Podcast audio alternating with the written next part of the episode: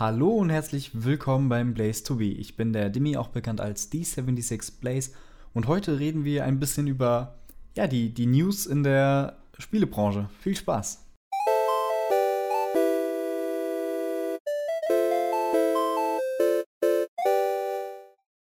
Wer das jetzt als Podcast hört, für den wird sich nicht viel ändern. Allerdings habe ich auch vor, dieses Video in Form eines, ähm, jetzt habe ich es schon vorweggenommen, eines Videos aufzunehmen gleichzeitig und das eventuell auf YouTube zu stellen.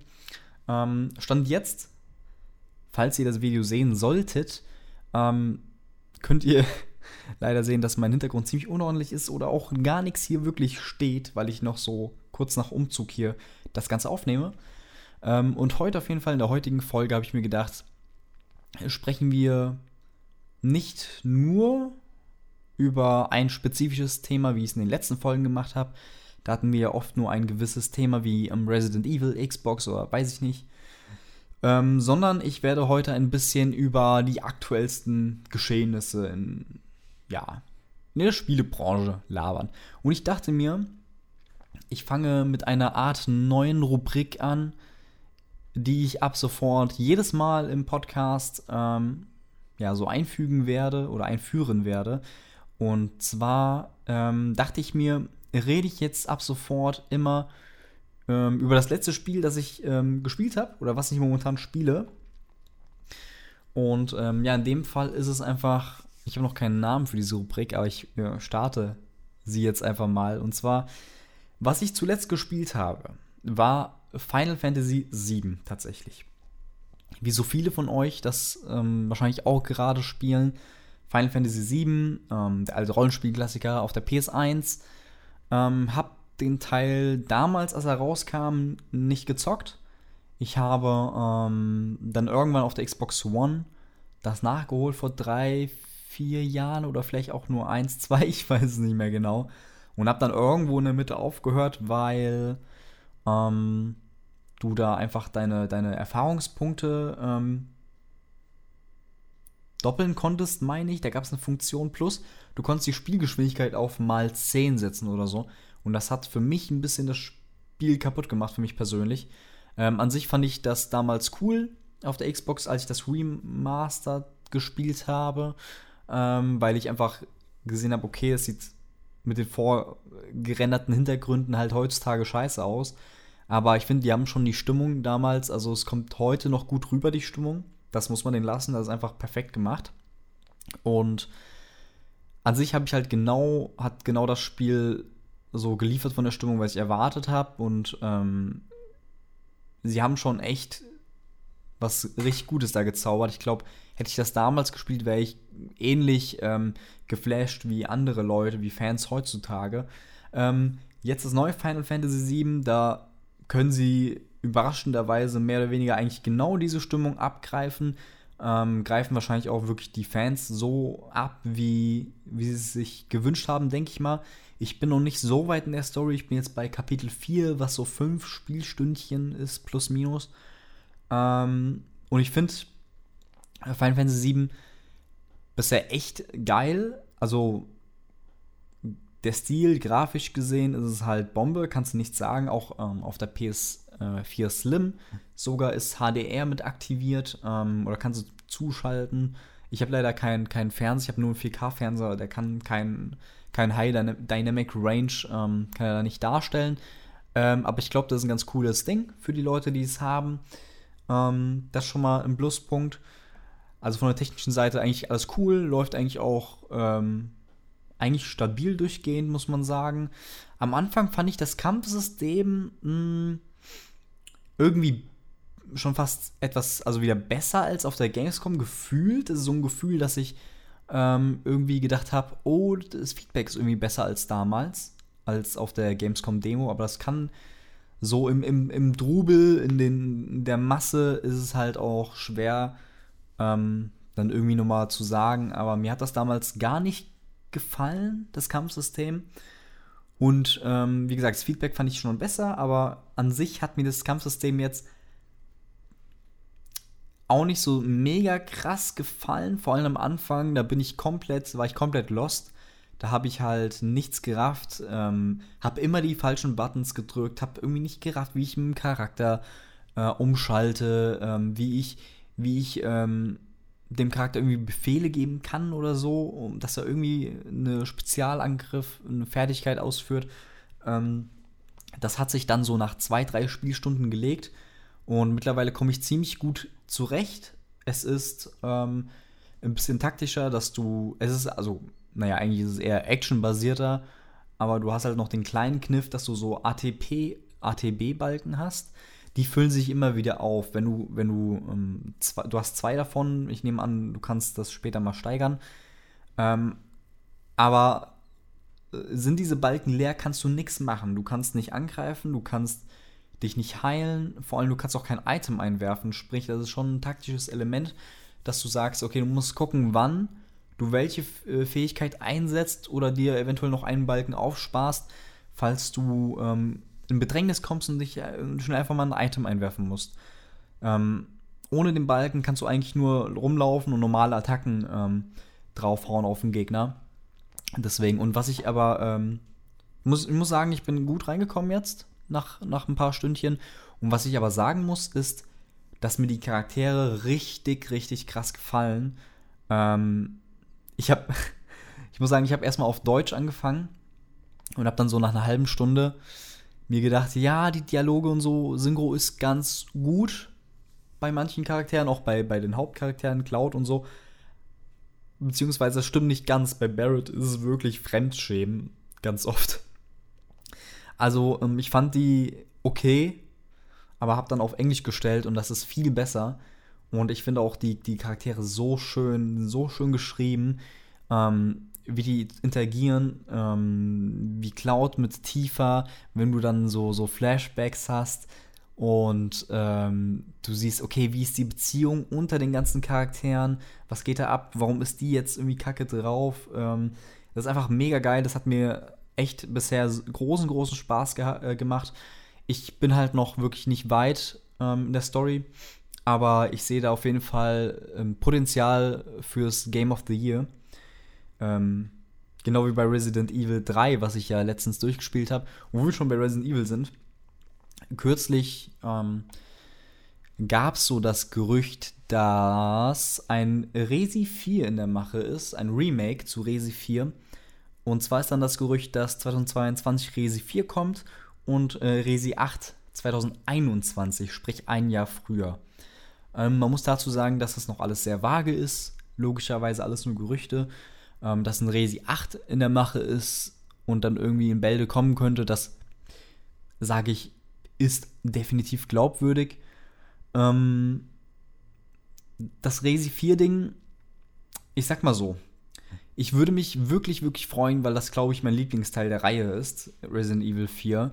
Ich würde mich wirklich freuen.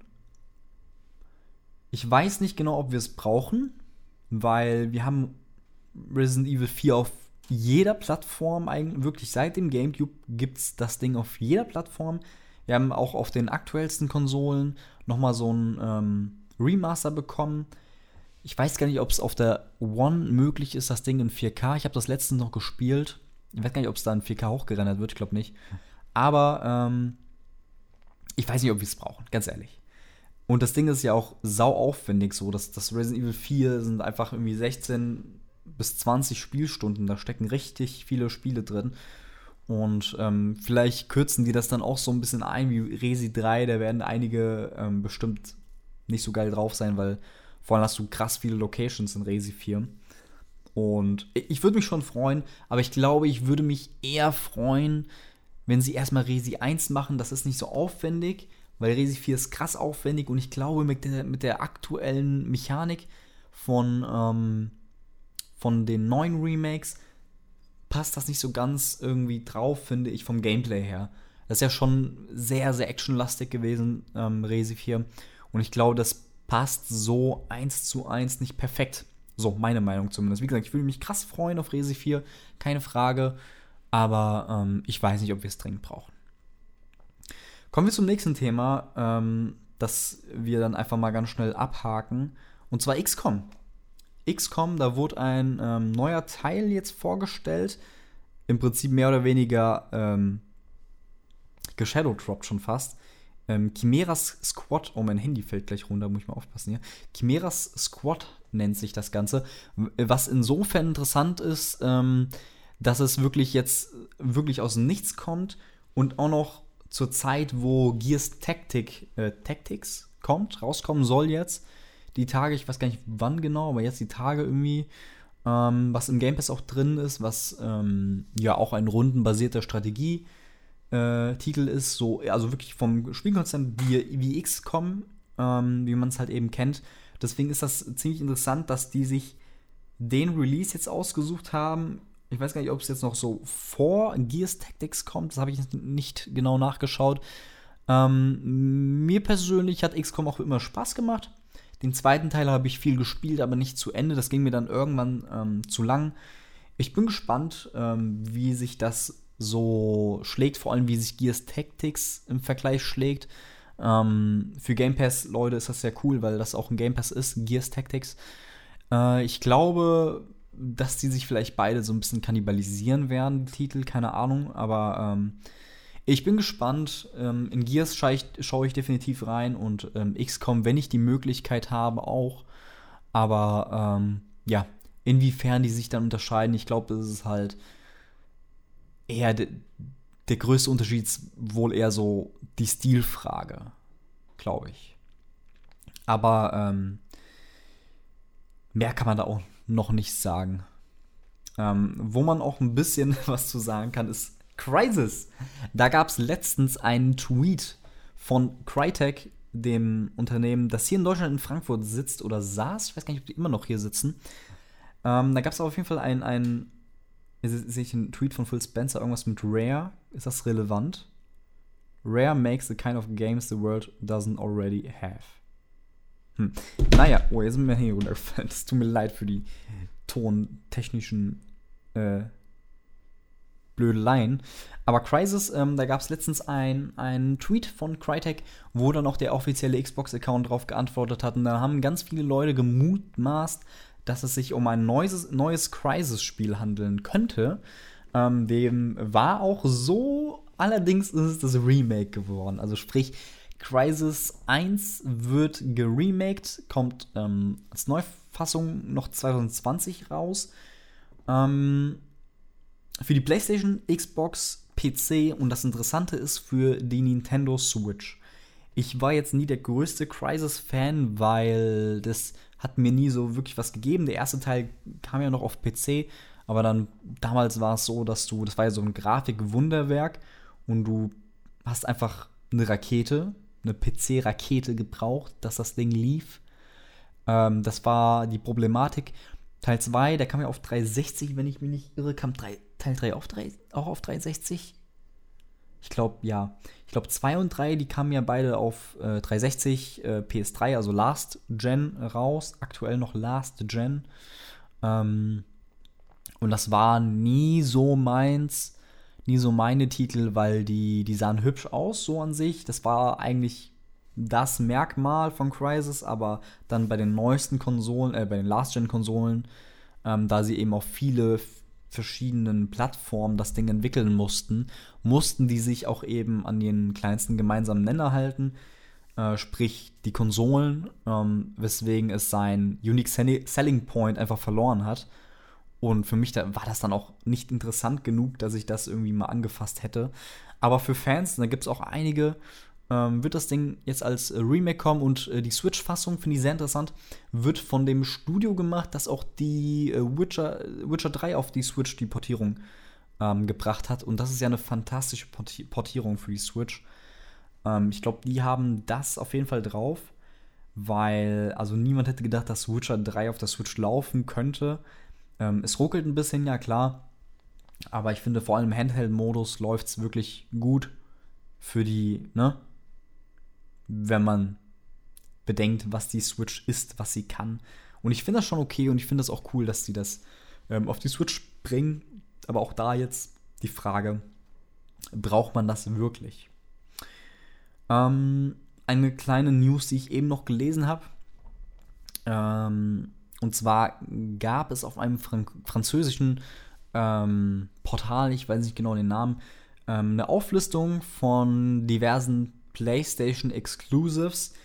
Ähm, eine Produktseite, so, eine Produktseite von Exclusives wie Last of Us 2, Gran Turismo Sports Days Gone. Ähm, und da stand, dass die Dinger für PC kommen. Da waren schon Produktseiten äh, ja aufgebaut. Ähm, das ist wirklich sehr vage. Es ist manchmal ein Hinweis, dass diverse Titel, Titel X, irgendwann auf Konsole erscheinen könnten oder PC. Das aus dem Stegreif fällt mir jetzt Crash Bandicoot auf oder ein, als damals das ähm, zeitexklusiv für die PlayStation kam und dann irgendwie relativ schnell noch im Dezember irgendwo im Handel äh, in irgendeinem Shop. Ich glaube, es war bei Amazon. Da gab es bei Amazon eine Produktseite vom Xbox, von der Xbox-Fassung von Crash Bandicoot und auch dem Datum. Das war dann auch so. Aber ich glaube, diese Auflistung von Last of Us 2, äh, Gran Turismo Sport und Days Gone ist schon sehr utopisch. Ich glaube nicht, dass das stimmt. Es wäre zu krass. Ähm, außerdem wurde dann noch Persona 5 für PC, diese Royal Edition, ähm, gezeigt. Und da hat zum Beispiel schon der Entwickler gesagt, äh, dementiert, der Publisher dementiert, ich glaube, das ist ähm, äh, Sega. Sega. ich glaube, das ist. Ähm, äh, Sega hat das schon dementiert, dass sie gesagt haben, nee, das stimmt nicht, das kommt nicht für den PC. Deswegen würde es mich krass wundern, wenn Last of Us 2 vor allem, also bei GT Sports und vor allem bei Days Gone kann ich es mir vorstellen, weil das schon jetzt zwei ältere Titel sind. Aber Last of Us 2, das kann ich mir kaum vorstellen. Kommen wir zum letzten Thema, zum Thema, was am bedrückt, bedrückest, bedrückest, am traurigsten ist. Und zwar die Gamescom-Absage, beziehungsweise es ist ja keine Absage, es ist eher ein, wir machen eine Digital Gamescom, was ich so schon die ganze Zeit erwartet habe, mehr oder weniger, ähm, dass man die Gamescom so nicht planen kann, wie es gedacht war, war komplett klar. Es war komplett klar, dass das nicht geht. Ähm, für alle, die Gamescom ähm, wird halt in diesem Jahr, in diesem Jahr nur digital stattfinden. Sprich, man weiß noch nicht so ganz, wie es sein wird, aber alle Inhalte, die schon digital waren, werden ausgebreitet. Sachen wie die, die Opening Night, die wird nur digital als so eine Art PK ähm, gebracht. Und ich denke mal, dass man sich bei der Gamescom einfach krass an der E3 orientieren wird, vielleicht sich da ein bisschen inspirieren lässt. Und also für mich ist das der absolut richtige Weg ich habe schon direkt gesagt, so am Anfang der Krise, jo, das geht nicht, das also kann man nicht machen. Ich war auch im äh, letzten und vorletzten, nee, nicht letzten, letzten war ich ja vorletzten Jahr und vorvorletzten Jahr war ich als Volunteer da und habe ähm, in der Indie Arena ausgeholfen. Und da sind natürlich auch die Leute ein bisschen bedrückt, dass es dieses Jahr nicht geht, weil es für viele auch ein Highlight ist. Das ist auch die Frage, was macht man mit den Indie-Spielen? Wie werden die präsentiert? Ähm, klar, die großen Leute, die großen Publisher, Hersteller, die können sich eine, eine, eine geile PK leisten. Vielleicht kann man da äh, in der Indie Arena so gesammelt ähm, die ganzen Dinge als eine in, in eine PK verwursteln. Das wäre auf jeden Fall cool. Das wäre eine Idee, das ist wahrscheinlich eine Idee für viele ähm, Hersteller, Publisher, Leute, die das vielleicht so irgendwie machen werden, sich irgendwo einklinken werden. Aber es bleibt wirklich abzusehen, wie das Ganze ähm, dann vonstatten geht. Und es ist auf jeden Fall die richtige Entscheidung, auch wenn es so für jeden Kacke ist, der sich auf die Gamescom gefreut hat. Ich habe mich auch auf die Gamescom gefreut, ähm, weil es einfach jedes Jahr das Highlight ist. Aber so ist es halt. So ist es halt. Corona. Nun. So, jetzt sind wir aber auch langsam am Ende angelangt. Ähm, ich hatte ja vorhin meine Rubrik was habe ich zuletzt gespielt? Da würde ich noch einen Titel erweitern, den ich vergessen habe. Denn ich habe, ich habe, ich habe, Junge, ich habe, ich habe wieder angefangen, Gwent zu spielen. Habe ich lange, lange Zeit nicht mehr gespielt. Habe es jetzt wieder begonnen. Und es macht mir wirklich viel, viel Spaß. Ähm, da kam ja vor einem Jahr oder so das große Update raus. Und ich war damals noch nicht so Freund davon. Jetzt haben sie noch mal ein, zwei Sachen geändert und ich finde es fantastisch. Ähm, es gibt sogar einen fucking Season Pass, den habe ich mir direkt geholt, wo ich dachte, ach man, ich wollte es mir doch nicht holen. Aber ja, macht mir sehr viel Spaß. Ansonsten haben wir jetzt erstmal alles durch. Ähm, viele, viele interessante Sachen. Es, also der, der Großteil an, ähm, an Neuigkeiten, ähm, der erwartet uns noch auf der E3. Achso, da fällt mir noch spontan ein. Eine Sache machen wir noch. Ähm, gestern Abend gab es bei 4chan ähm, eine gewisse Auflistung, ein Leak von der Xbox PK. Da war unter anderem Details zu Halo Infinite, dass es ein Open-World-Spiel wird, dass die Kampagne länger sein wird als früher, dass es, ähm, dass du dich da auf jeden Fall mehr austoben kannst und dass es einen besonderen Twist geben soll im Multiplayer. Mehr gab es dazu aber nicht. Außerdem ähm, viele neue IPs plus ein neues Fable, was 2022 erscheinen soll. Da gab es noch viel Shit, aber ähm, da muss man auch ganz das Ding ganz vorsichtig genießen. Ähm, ich meine, mit Vorsicht genießen. Nicht mit, also, ne? Ihr wisst, was ich meine. So. Ähm, 4chan und ja, das ist halt immer ein bisschen schwierig. Es sind alles nur Gerüchte. Ich glaube, heute war äh, die halbe Zeit dieses Podcasts, da ging es nur um Gerüchte. Ähm, aber ansonsten hat es mir Spaß gemacht, euch mal vielleicht so eine Seite zu präsentieren, wie vielleicht so eine News-Folge mal sein könnte. Keine Ahnung. Falls euch gefallen hat, dann, dann gebt einfach Bescheid. Ähm, ansonsten danke ich euch, dass ihr, dass ihr bis hierhin zugehört habt oder zugeschaut habt in dem Sinne. Und äh, würde sagen, bis zum nächsten Mal. Ciao, ciao.